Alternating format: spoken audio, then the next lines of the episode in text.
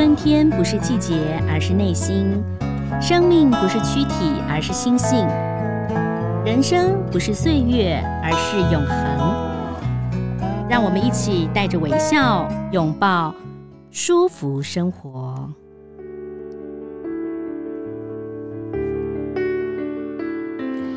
各位舒服生活的听众，大家好，我是赵婷。嗯、在今天呢，我们的节目当中，我们要跟大家谈谈哈，我们一个人，我们的人生啊，很多的人生过得非常的精彩，有的人呢就是平淡，甚至有些人说我的人生好索然无味哦，或是有点小悲惨。但是说实话哈，自己的人生很多事情要自己创造，我们的原生家庭不能改变，但是我们的未来，我们的现在，其实可以把它。变成一个很好的故事，很美妙的故事，或者是说，你可以把它，嗯，演成你想要的剧情跟故事。今天呢，来介绍一本书，采石文化所出版的《把自己活成好故事》。欢迎邀请到故事超人，也就是这本书的作者黄瑞仁。你好，呃，赵婷好，我是故事超人瑞仁，各位听友大家好。瑞仁导演，故事超人是啊、哦，要会说故事才能当一个好导演。是、哦，因为导演可能要用镜头，哦，当然摄影师用镜头诠释故事，但导演要把意境讲出来。嗯嗯，这个很重要。但是，呃，黄瑞仁这一次今天到了我们佛光山人间福报，我觉得你好像跟我们这个佛教也是有一点颇有因缘啊。哦有哦，呃，我我书里面其实我本来想要用因果关系，其实就是佛教有特别提到的了。嗯嗯，那我觉得我今天这么有福气的坐在赵婷前面，在这样的一个道场里面哈，呃，像我家里其实也是一个佛教家庭啦，我的姑姑也是出家人哦，所以我从小其实也是一个耳濡目染。但我觉得宗教是一回事，但宗教。让你怎么样为善，然后让那个心是良善的这件事情是非常的重要。就不管是哪一个宗教都一样。那我非常感谢呃我的家人，我的爸妈，让我从小在这样子一个环境氛围底下，所以我其实还蛮相信因果关系的，包含故事里面的因果关系。对，很多故事的因果关系其实就是这样嘛。你播了一。一个长了一个种子，然后开花结果，其实那个就是所谓的因果关系。那当然，幸运大师有讲到啦，做好事、存好心、说好话。嗯，有时候你做了一件事情，你不知道你什么时候可能播了一个善的种子，过了二十年后，哎，回来以后发现，其实一切都是有原因的。对，哦，我书里面有提到哈，叫做种了种了什么。种子就会得到什么果子，嗯，哦，种子跟果子的关系，嗯，那可是这中间呃有一个很重要的因素是时间，嗯，就很多人觉得啊，我现在就是种下这个种子，我不就应该马上应该得到什么样的收获吗？那有时候都不是当下，嗯，呃，我举例好了，我写这本书，嗯，啊，其实我在呃两千年的时候曾经花了九万块钱去上了一个 program。就是教你如何写一本书。两千年，对，现在二零二三，你看我当时你就想要，嗯，希望自己文笔变好。对，那时候是一个一个单位他举办的，然后其实我那时候刚退伍，九万块对那个时候来讲好多，哦，算多了。虽然说我在部队，我写到我部队哦，那要存一点钱。可是我真的愿意花那个钱投资自己。那你像那时候投下的种子，其实当时都没有发芽，嗯，连连芽都还看不到。然后我就就就去做工程师啦，嗯、然后又又去当摄影，然后又当导演。嗯、可是你看二十三年之后，嗯，哎，这个种子就会跑出来，它变一本书。嗯、所以其实因果关系，我觉得让大家还要多一层思考，是那个时间轴怎么走。对，你说到这个，我就想到有跟朋友分享过，我们家因为。我们家几乎都不是所谓的绿手指啊，但我爸很喜欢种一些花花草草，所以有时候我们会到花市去买一些花啦。嗯、那有有一盆花很特别，我记得我过年的时候买的啊，它开了花之后，它就再也没有开花了。可是我非常认真的，你知道就是这样，我不想把它拿走。然后后来我来管理那个小小的小花园，我就非常认真的两三天浇一次花，两三天浇一次花。我吓到了，过了一年多，它开花了。嗯，它就是就开出了花。那我不知道它这一年是在酝酿什么。这当然就是时间。你刚刚讲的时间，我觉得时间，我我自己有这个经验呢、啊。我家里一开始一个房子，然后种了一棵樱花树，嗯，然后前三年，然后它都不开花。你知道樱花树不开花，大家想说这是樱花树吗？嗯嗯。然后我都在想说，我就一直等，但我们就勤耕耘，然后就一样嘛，照顾它。哎、嗯，它现在它就是一个很漂亮的樱花树。嗯、本来以为我还想樱花树有分公的跟母的，是不是有没有不开花的？哦、是这样子。可是还好，它就不是，所以。嗯其实时间走是一个很妙。我在书里面有提说，很多人把自己的内在弄得很好很强，可是有时候不如意，不是因为它不好，是因为环境没有那个舞台。比如说，我很喜欢做呃这个地方的职人的一些工作，我有很多创新创业跟他们有关。比如说部落的猎人哦，然后染布这些老师，他们都很棒的东西。可是你说他为什么在角落？他可能只是有一天人家来发掘他，他就。嘣就出去了，是是，所以那个环境还没有成熟，还有时间，好、啊哦，时间很重要。那还有一个就是你能不能蹲得够久。你能不能坚持得住？坚持这件事情。那刚刚讲到黄瑞仁呢，其实要跟大家介绍一下，他现在是导演、编剧、行销的企划。那同时呢，他现在也做了很多的事情，也是说故事的策略长哈，也经营他自己的 podcast 啊。嗯。那他的成长背景很特别，待会儿要跟大家来谈谈，因为他就是我们一般的小朋友这样子长大，可是你在五专之后就去呃去变成了玉官役。对，志愿役，志愿役哈，三年半嘛哈，就是你要当玉官，因为薪水比较高，三年半哈。那你不是用考的，因为五专进就是志愿役签下去三年半。那三年半之后呢，出来以后呢，就到了这个电子业。哎，我先去念研究所，先念台科大。对，先念台科大，台科大材料所，材料所，然后后来到了这个电子业，电子业。嗯，后来又觉得到电子业，既然到了电子业，就一定要到台积电哦，所以后来又转到台积电去。哎，对，这样嘛，对不对？对对对，没错。可是到了台积电之后呢，那个蠢蠢欲动的心觉得赚钱不是最重要的，我还是想要说故事，我想要做别的事情，所以呢，你就毅然决然的离开了。是啊，就大概目前就简单的简单的讲一下你的状况，对对对，因为 Podcast 时间不太长嘛，好让听众朋友了了解。是，这中间很多的转折。是对，因为你如果说很多人想说，哎，那个五专的孩子，那个年代怎么可能去高科技园区嘛？嗯、一定是。就是一定做那种品管啊什么的，对不对？嗯、可是你又不一样哎、欸，嗯，就给他自愿意签下去了。哦，嗯，我我我讲这我当时的想法，其实我以前有一个想法，我觉得还不，我自己觉得还不错，来分分享给大家，就是说。每个人除了当下之外，你往前看十年，当然、嗯、这个五年还是十年，就大家自己去规划。嗯嗯。所以我二十岁的时候会去想三十岁的样子。哦。我就不要想太远，不要想八十岁，对，对，那个太远了。嗯。但是你可以想十年后你的样子。嗯。所以三十岁的时候，我会想象四十岁的样子。那我二十岁正好就是我五专毕业，那我会想象说，哎，未来是什么样子？那我那时候要面临当兵，当那个大头兵的时候，我就觉得，哎呦，那个我我那两年我不知道可以学习到什么，哎，可是当一个志愿役军官，感觉起来要独立，嗯、感觉训练比较多，所以我去做这个选择。那等到出来之后，我会觉得说，是不是有机会念书五年？其实我念台北工专啊，然后那时候学长姐表现都很好。台北工专是很厉害的哦，前一阵好有名哦。对啊，对，前一阵子很有名。对，那我后来那个时候就是希望，就是说我我不要浪费这五年，爸妈也投资我嘛。那我我有没有可能在科技业？我的专长还是在，我不排斥工程哦，我还蛮喜欢材料工程，带给我很多逻辑思辨啊、科学的能力。所以，我还是去挑战自己。哎、欸，我还是真的可以。我在园区呃、嗯、七八年的时间，我觉得不错，我有做到。可是我那时候想一件事情，嗯嗯，就是我出来之后，以后我出来之后，我可不可以盖晶圆厂？哦，好像很难，因为对，就是我没有办法。离开这个这个这家公司之后，他我可以独立的运作同样的事情。所以，其实你在工作的时候，你还会想，我可不可以这样？有些人就会觉得已经满足现状了嘛，现况嘛。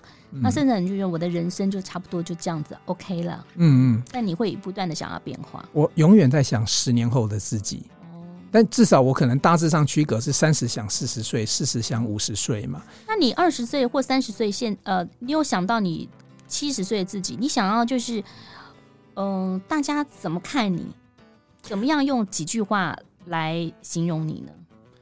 我希如果说是在未来哈六七十岁的时候，我希望我是一个能够留下什么让人家记得的人，嗯，而不是只是说黄瑞仁。所以为什么用故事超人呢？嗯，我时常勉勉励我自己，自己成为超越自己的那个人。嗯，那当你能够自己超越自己，看看有没有机会也能够影响别人，帮助别人。嗯、那这一次写书，我觉得是一种形式，因为我也在大学有兼任，然后教的班级可能最多就四五十个人哈，可能一学期。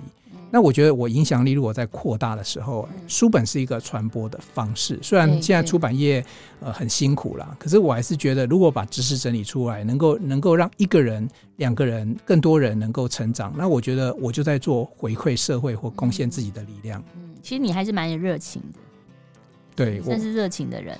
哎，比比起全台湾最热情的嘉德老师，我还在努力当中。所以你是热情的人，然后呢，其实你就是虽然是工程师啦，很多人都说工程师的那种什么脑，对不对啊？但你还是不太一样哦。嗯、那在这本书当中有讲到了，呃，把自己活成好故事嘛。一开始就有说好故事的力量，对不对啊？嗯嗯、那怎么样有一个好故事力量？就其实很多事情，我们我们走着走着，因为呃，社会现在进步太快，很迅速。可能我们忽略了，其实很多事情，我们如果很静下心来看，或更深入看，它其实都是很多很多一个一个很好的故事的题材串起来的。对对对，嗯、我我想跟听友分享一个例子哈，嗯、那个力量怎么来？哎，我靠着说故事哦，说着说着我考进台大。好，那这个故事怎么来？这有趣哦，你要跟大家讲一下，嗯、你怎么跟老师评审老师讲的？对。我后来念了台大 PMBA 哈，类似 EMBA 这个 program。那我那时候想，PMBA 的 P 是 professional 哦，professional。因为台大在竹北有个分校，所以它有一些部分的课程在我们新竹有开。那时候我就想说，因为我在考研究所的时候有个故事，就是我立志台大，因为就台青教成嘛，我们男生。哎，你。我我要唱一首歌，又要来了。今天有歌，台大补习班，明明补习班，你应该没有印象，因为你年纪很。你这个是广告歌曲，对对对，广告歌曲，我知道，就是没有办法考到台大，就只能唱这个。对，可是我那时候因为差一题的分数，所以我内心当下很懊悔。我在台大，其实我都说我忘记我有没有哭。一个男生在台大操场哭也蛮怪的。你是说研究所的时候？研究所入学考试，我是考一般生哦，我不是。嗯，我很认真有看你的书，就是那一题那一题是考古题，对，你非常的熟练，数字都一样，但是我没有写对，那一题三十分，你为什么没有写对？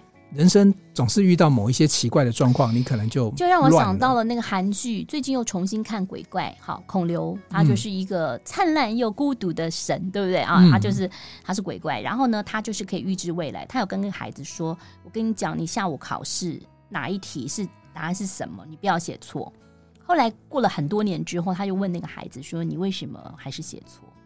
他说：“我的选择，因为我本来就不会。”我不想要写你告诉我的答案，可是我我现在反过来去想我自己那件事情哈，嗯、我觉得虽然那个故事，然后其实我那个故事最后是要很强调跟教授说，我在我我我在我那时候这么渴望念台大，嗯，所以我去考台大 PMBA 的时候，你可不可以给我个机会？嗯、因为呃，考这种成人教育的时候，老师会有一点点担心，就是那你会不会去考政大、清大、交大？嗯、那为什么你非台大不可？你要证明嘛。所以我用这个故事证明，我真的很爱台大，嗯、是因为二十年前我可能就是就若干年前我已经种下这个因了。所以你二十年前是念台科大的研究所？台科大研二二零呃两千年的时候是台科大。台科大跟台大差了一个字，然后距离也不远，就三十公尺，基隆路。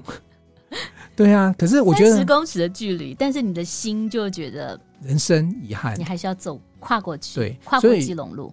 我我们那个 program 因为很多，尤其是上市贵公司的老板啊，都在里面。那我、哦、我的公司也没上市贵，然后我也不是说太什么出名，嗯、所以我必须证明什么时候我拿故事出来跟人家证明。嗯、当然，这个大家可以就解读成故事行销自己的力量，这是一种。嗯，那不过刚刚讲的那个故事，就是说，比如说。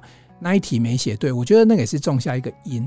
那赵婷，你知道吗？我到台科大的时候，我得到更多的资源，因为台大的同学要去做实验的时候，可能人数比较多啦，或者是学校比较精华。嗯嗯。那在很多的实验，因为工工学院都要做实验，资源比较匮乏一点。那我在台科大反而，哎呦，发现不错哦，这边比较宽裕一点，所以我做的实验可能量啊什么的值就还不错。所以我后来觉得说，哎，其实也没有没有差差一条基隆路也还好。塞翁失马焉知非福啦，对那个感觉。那你最后还是念到了 PMBA 啊？是啊，就是还是还是让我有一个正式的台大的一个硕士学位。所以，可是这内心的那个需那个当初想要进到这个学校的感觉，就种下了一个因。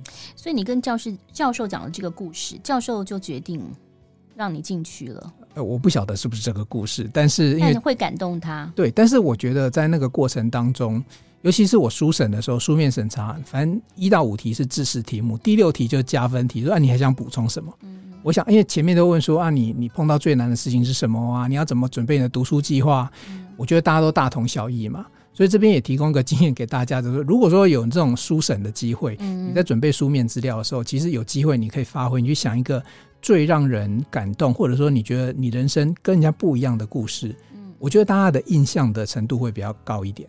哦，对，就像我研究所是念佛光大学的艺术研究所，嗯，哦，那个时候雪隧还没有通，我也记得有一个面试的机会。也是类似讲一点点自己的状况，比如说我是宜兰人，然后我，但是我的成长都在台台北，然后希望可以再回到了宜兰，然后能够有一些自己的一些不同对对于呃我的学业，因为我念艺术所嘛，哈，有有一些不同的看法，能够跨界，比如说我学音乐，我可以了解一些美术。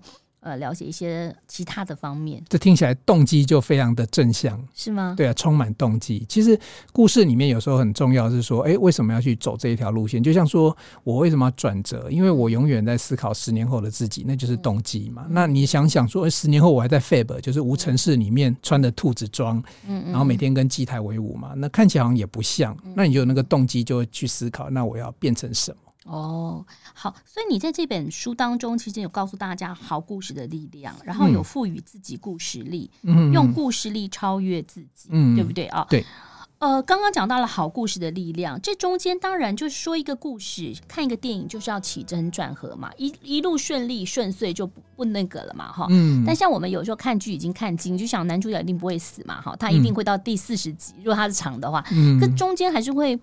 揪心啊，所以说故事的时候一定也要讲到一些自己的挫折，或者是某一件事情，因为你挫折，可是谁说了一句话，然后让你又有了重新的站起来的力量。嗯，是说故事这个也是要有一些技巧的。呃，其实故事，呃。呃，搞不好赵婷就比我清楚了，因为舞台剧啊，或者是故事剧里面都有分幕剧嘛。嗯，那你如果去看学术研究，三幕剧连一幕剧都有。一幕剧，像我们现在可能就是演一幕剧，嗯、一个简单的 pocket 一幕剧。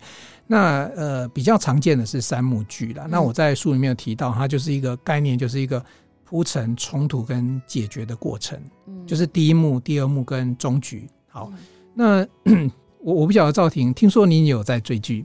追剧，你有没有发现一个很有趣的，就是说，有时候很很多人熬夜去追剧啊。那通常编剧在设计的时候，每一集的尾巴都会勾一个让你想要看下一集的那个感觉。当然有啦，因为很多朋友，我好多朋友都是剪预告的，所以我非常了解。对，他一定要这样子，让你一定要看。对，对，那这个就跟人生一样，就是说，如果我今天希望我的人生不断的有新的剧情出来，那我替自己。铺成什么？当然，中间所谓的冲突，冲突不一定是打架吵架，嗯嗯嗯，它可能是一个任务。像英雄剧里面最常就有任务嘛，就是呃，比如说复仇者联盟，那他可能很多的英雄要聚在一起，这是一个任务。嗯，然后为了这个让世界和平，打败大魔王，那这些人要使出各样力气，可能取到什么宝藏啊，做到什么事情，这都是任务。那最后去解决了这个地球可能会被毁灭这个这个课题。所以其实大致上好的故事的剧情都会这样走，对呀、啊嗯。所以很多导演都说啊，如果说一个演员他生活很顺遂，除非他是真的很厉害，但他就说要要要去出去玩、出去旅行，你才可以体会到很多种种。对，对像我就觉得我自己个人有局限，每个人都有局限呐、啊。像呃，我们的故事超人，你从小就是帮着爸爸妈妈，爸爸妈妈在摆摊子，你就在旁边，人家要寄车，你就说。啊，阿姨一块钱 哦，帮他寄个车，他们上去爬山嘛，对不对啊？嗯嗯、那这就是你的一个，你就可以想象嘛。如果说拍这个戏，或者说你演戏，你就会可以到这个氛围。嗯。可是呢，如果你什么事情都涉世未深，什么都不懂，也就是这样很单纯，突然让你演一个富家千金、富家少爷，你就要去了解他们的生活。对，我觉得这个很难。嗯、像为什么很多的演员？他在演乡土剧的时候，你就会觉得说他放进去就觉得怪，对，不不是说他演技不好，就是他好像在那个剧当中，就大家都好像就是乡土演员，就是乡下的一些人的生活，可是他进去就是不一样，就是不对。这个赵婷果然是赵婷，我我很想问赵婷，你演过哪一个角色你印象最深刻？我我觉得我就很不适合演乡土乡土戏。嗯，对对对，我的印象深刻啊。嗯，小时候有一部电影，呃，电视剧，就是很早以前，就是我我演一个武功高强的人。嗯，因为武功高强，所以练到了很像小小孩子。嗯，所以我们那是童星的时候。嗯嗯，然后就。就是，可是我讲话是老人哦，你知道吗？他要有一个不同的性格在里面啊。对，因为你已经练功练到那种童子这样子，嗯、然后那时候还有当时的新闻局还被警告说，小孩怎么可以拿大刀？哦，以后我出来的时候就没有刀子，就是我会有内功。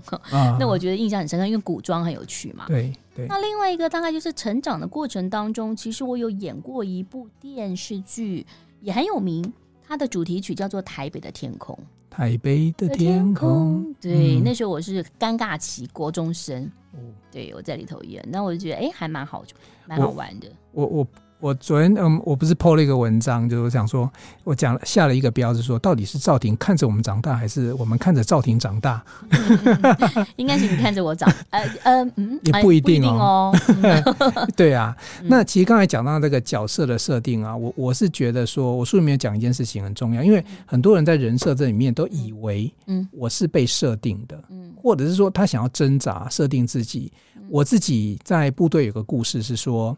我虽然是一个军官，志愿役军官，那那时候我可能会被设定成我必须服从。可是我，可是人家觉得我是文学校来，你知道吗？其实讲实在话，就是三军各个军种，不是官校的，对，我不是官校的，也不是什么士官那种。对对，可能我会被人家设定说啊，你就是弱弱的啊，文文学校。可是我那时候就还蛮就不服输的，我觉得不一定啊，文学校有我的。脑袋，我的想法啊，我管理部队，我可不可以跟这个入关的学长也能够一样好？所以我还是努力的去去让自己变好。所以后来其实蛮有趣的是，说我可以在预官的姿态去接掌一个海巡第一线中队。那时候我的学长都跟我讲说，你不简单，但我也再再次证明是说，只要我愿意重新定义我自己的话，你就不用太在乎别人怎么看你。你刚刚讲到人设跟重新定义啊，就是。哦，当然不要有距离嘛，就像你像你想的未来就是五年之后嘛，不要想太久。嗯、那如果也听众朋友在问呢、啊，我想要一个很完美的人设，或者说我想要某一个人设，可是我现在不是这个样子，嗯哼，我可不可以先定一个人设，然后把它以他为目标，然后我慢慢向他？因为很多人都什么人设崩坏嘛，嗯、等等嘛，对不对啊？哦、对，有可能吗？你觉得？正好你前几集访问到嘉德老师哈，他就说，如果你现在很低潮，那怎么办？然后他就提供几个解方。第一个解方是，呃，去靠近那个很热情的人。哦，其实我觉得靠近这件事情很重要，因为一开始你可能没有改变自己。举例好了，呃，我在两千年的时候曾经花了一笔学费去去学怎么样写书。你看现在二零二三，嗯，那我当初种下那个种子，那现在为什么会这个果子？是因为。今年的时候，哎，正好江继云江老师这个赵婷也认识，就是，哎，他就引荐了我。那他那时候已经是两本书的作家，是，是，所以有的时候如果说你不见得周边正好要有作家，嗯，可是如果说你真的很想成为作家，嗯，那你是不是应该多去听听作家的演讲？那比如说，他诚品有办什么分享会啊？嗯、你应该主动报名啊！嗯、你永远在家里说坐在家里是不会成为作家的，绝对不可能。你一直在想，一直在想，可是你没有行动。那我觉得你有很有趣的一件事情，就是你的名字黄瑞仁，嗯，跟一位知名的台大心内的权威医师黄瑞仁，他现在是福大医院的院长。哦，你主动去找他。欸、这个蛮有趣的，我真的觉得你很棒哎！因为说实话，就是说你主动去找他，啊，不过他还好是院长。比如说，我们可能主动去找一些某个政治人物，以前那个年代，你可能还没有接近，就不知道被谁拨拨拨拨开了。哦，对对对，对呃，因为正好也是黄院长很棒啊，因为他之前在台大云林分院的，他有台湾史怀者之称啊，他把那个地方弄得很好。嗯，他的故事我很感动，他有一本书叫《医者》，我也买来看。嗯，然后我就觉得，然后另外一个有趣的背景是说，天哪，我 Google 哦，如果听友去搜寻我的名字黄瑞仁，都会。是黄瑞仁医师哦，嗯嗯，Google 前七页，因为太多新闻，所以你立定志向，起码最少要前三页要有故事超人黄瑞仁。我后来就想说，没关系，我无法超越他，嗯，但我能不能有一些新闻有一次有一次机会跟他互动，两个黄瑞仁一起对谈，那画面好有趣哦。所以有一次他清大演讲，我就我就扒着那个那个朋友的说：“哎，拜托让我让我可以报名进去，然后让我插花听他。”好，第一个这个就是主动，要跟听众朋友讲，这主动对。然后现场我带了书去，然后我也表达我的热情，告诉黄院长说我是谁。然后他说：“哎，名字跟我一样，他就记得我了。”然后黄院长，我有指北针的 p o c k e t 节目，可不可以有这机会邀请你来聊聊你在云林那边呃这个地方耕耘的故事？那黄院长非常的棒，他就真的从台北自己坐高铁来来新竹去做这场访谈，所以就造造就了一场黄瑞仁访黄瑞仁的 pocket，这可能全世界绝无仅有。太棒了！啊、我要去联络那个赵婷医师，因为有一次我在做活动啊，我记得在 SOGO 的前面就有一个。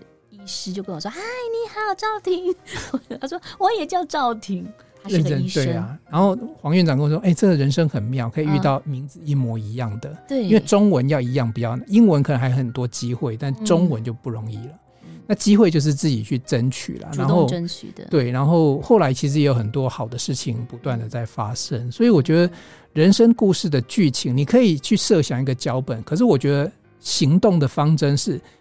简单来讲，你想你想成为谁，你就去接近谁。嗯，早期我对严长寿先生一直很崇敬，所以我对于服务啊，或者是做那种慈悲的心怀啊，或者是对地方的耕耘，我都很认真。我觉得也受他很多的影响。嗯，像那个军医军头，在台东军头，呃，之前也是佛光山嘛，哦，的学校，然后后来就是交给严长寿董事长去经营，然后经营的也非常的好，嗯，就是比较。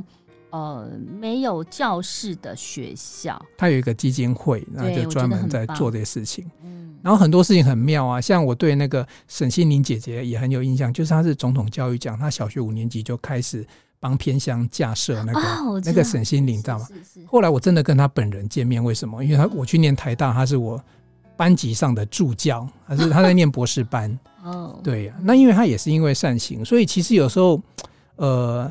有时候你你说到底怎么开始？我觉得接近那个你的梦想，比如说你真的想成为歌手，或者是说你想成为以前我们小时候真的很想成为广播节目主持人，像赵婷这样子。可是以前我们那没什么机会，即使现在电台就只有那几个位置。嗯嗯。那不如你现在就是 Podcast 很多啊，对不对？对，我后来想想，哎，我不用去挤那个门嘛，我就从自己开始。那能够几个人听，我们就慢慢的去 cooking。其实就是自媒体啦，现在自媒体或者说现在取得地方太多，就是你只要统计一下，真的在看电视的话，人数可能。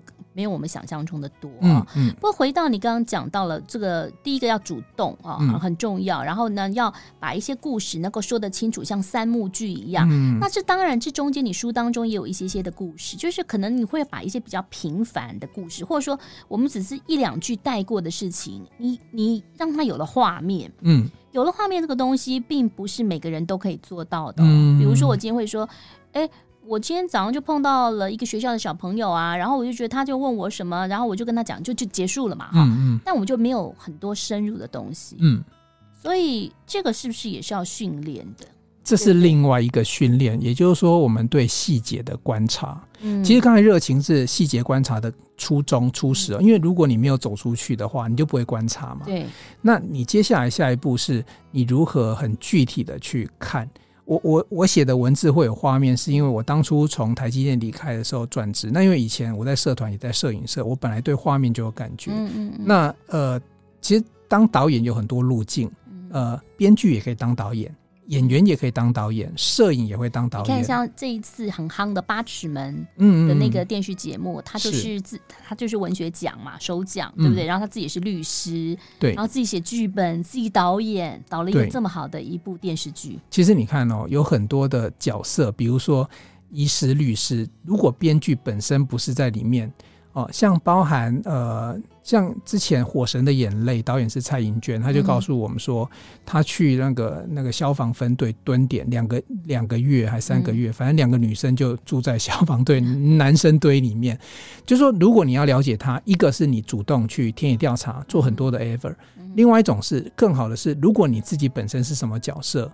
所以其实我觉得很多的职人啊，反而都会是很好的导演哦。你是医生，你应该会写出很多跟医生有关的事情；律师就会写出很多律师，是因为。你比别人有更多的机会去接触到。哎、欸，但我请教你啊，嗯，一个平凡人他在听的时候，他可能就是我们的主动听众朋友，他说我就是。嗯、呃，结婚之后就相夫教子啦，哦，然后就做做公益啊。嗯，他感觉上人生很平凡嘛。嗯，他怎么样说出他自己人生的好故事啊？呃，有几个方向。第一个哈，如果相夫教子，我我觉得有一件事情，我们先肯定妈妈这个角色，嗯、因为赵婷也是。其实小朋友就是妈妈很好的作品。嗯、这是第一个，是说有时候你可能真的不用做太多事情，因为可能真的没办法，你的家庭赋予你的角色是这样子。可是你转念。嗯如果你可以把小朋友呃教得非常棒，不管是才艺或者是态度等等，那你妈当妈妈的也是一个非常棒的，不一定要当新妈啦，就是你就是小朋友就是一个很棒的作品。然后所以有故事，但如果中间转折，突然孩子生了什么病，那就是一个转折，然后怎么样的过陪伴他。医治的过程，对，其实其实我看到很多妈妈本身育儿的过程当中就是很棒的故事。嗯、那第二个是说，呃，如果你有点余裕的话，你可不可以在这个过程里面变成不同的角色定义？那你不用富二代全部变成他，你也不见得去上班。我举例好了，呃，赵婷，我不知道你知道，现在很多妈妈喜欢跳舞，而且跳那种韩风，哦、会去很多老师会开课，然后我觉得好棒，我都在舞蹈里面看到他们的自信，你知道吗？然后我都不晓得，天哪！这个平常有有这个这个阿姨怎么跳的这么厉害？我在网络上有看到，我就哇，他们真的好厉害哦！对，他们都去上课，对不对？对，嗯。所以我觉得，呃，像我自己本身，我有合作的一位摄影师，他就是妈妈，嗯，可他真的拍的很好。可是你叫他说啊、呃，什么出班去赚钱，他可能没办法。办法可是偶尔说，哎，那个我这边有一个什么啊，不不是很多，那你可不可以帮我拍？他也很认真拍。嗯像我上上礼拜演讲，他拍了一千多张，删完七百多张给我。我说：“天哪，你知道吗？这是一个从呃迎娶到这个婚宴结束一般那个完整的纪录片的数量。可是他就拍得很好，对呀、啊，拍好多哎、欸，拍太多了。呃，对，拍太多。可是我觉得呃，给他一个成就感。然后当然他很辛苦，因为还还要后置嘛。嗯。可是因为我觉得这个这个工作给他带来一个自信跟成就，因为所有人都说。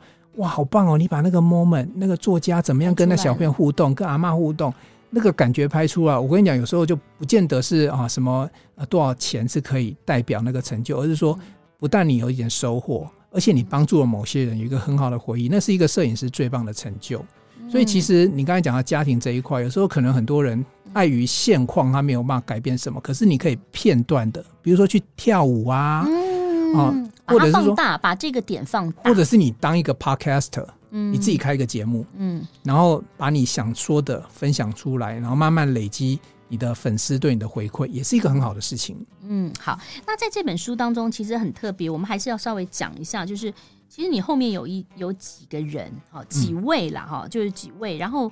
把他写的一个独一无二的故事，嗯嗯，我们分享一个好不好？好啊，嗯，你想要分享哪一个？呃，这三个故事哈，其实正好都是在我 podcast 的访谈里面。我 podcast 现在已经做了两百零六集了，然后大概应该也不少来宾。呃，里面两个女生，好，那我就挑一个女生好了。好呀，嗯，我挑现在跟我主持 podcast 的伙伴陈诗慧。哦，对。他是一位财经的作家，嗯然后他目前有两本书，第一本书是呃四年赚四千万哦，那这个书叫大卖啊。第二本书也不错，叫做闯出人生好业绩。他以前在他其实小时候的成长背景也都是一般的家庭，甚至于很小的时候就去当小童工，嗯嗯，然后去去赚钱，跟你有点像，但你不是因为家里头环境不好了，反正妈妈就叫你去当。就去帮人家寄车，你就寄车。他比我更厉害，因为我是这个环境，就是我的场景长这个样子啊。我们用拍片啊场景就这样，所以我演员就只能演这个嘛。对对。可是诗慧她是创造自己的新的场景。那比如说童工，对，因为家里环境不好，他想要买一部脚踏车啊，所以他就去。然后可能他小时候女生长得比较高大，然后人家都以为啊很成熟了，对，好像去毛巾工厂。那一路走过来，那后来呢，他。他一路到了这个去，他去英国念书，然后也到英国念书，本来存了一些钱，后来自己在做这个叫做呃这个投资的时候也，也也也也不对了，手法也不对。那在在英国还要跑去这个叫做汉堡王哦，请求人家给他一个工作的机会。其实他后来后来能够做这些事情，包含业务去跟人家，然后被人家呃拒绝。这里面有很多的故事。这个是个标准女性在职场工作的一个故事。那可是她现在很棒哦，她现在找到她自己的喜欢的专长，然后她懂投资，然后让自己有一套很不错的被动收入系统。然后，所以她现在无偿的工作是什么？就跟我一起组织 podcast。然后呢，对她，我们就两个就合作。然后我们两个其实不会有收入。所以其实你看哦，很多的经历哦，往往就是故事当中的养分跟呃，就节目当中的养分跟故事。嗯、比如说，很多这个主持人常常出去游玩回来，他就会特别有一些想法嘛。那你真的在一个人待在录音室，或者你自认待在家里头，说我要怎么样，我要怎么样，可是你走不出去，你就没有没有火花。对，所以我们人跟人还是要交流的，交流才是很重要的事情。就像我现在走出来到佛光山这边来录这个声音，也是一个很重要的经历哦，经验哦，对呀、啊。那赵婷有没有机会？我们来 指北针。好好，没问题，没问题哈。那不过今天呢，这个因为时间关系，就介绍这本书啊，不能介绍太多，也希望大家可以去看一看，就是、嗯、呃黄瑞仁是怎么样的从工程师，然后摄影师到导演到会说故事的人哦。他这中间呢也告诉我们呢，要用不同的方法。然后说一个很好的故事，而且我觉得，呃，说故事这个能力是大家都应该要学习的。不管你对于孩子说故事，或者是说在家庭当中，因为你有说故事的能力，就表示你有沟通的能力。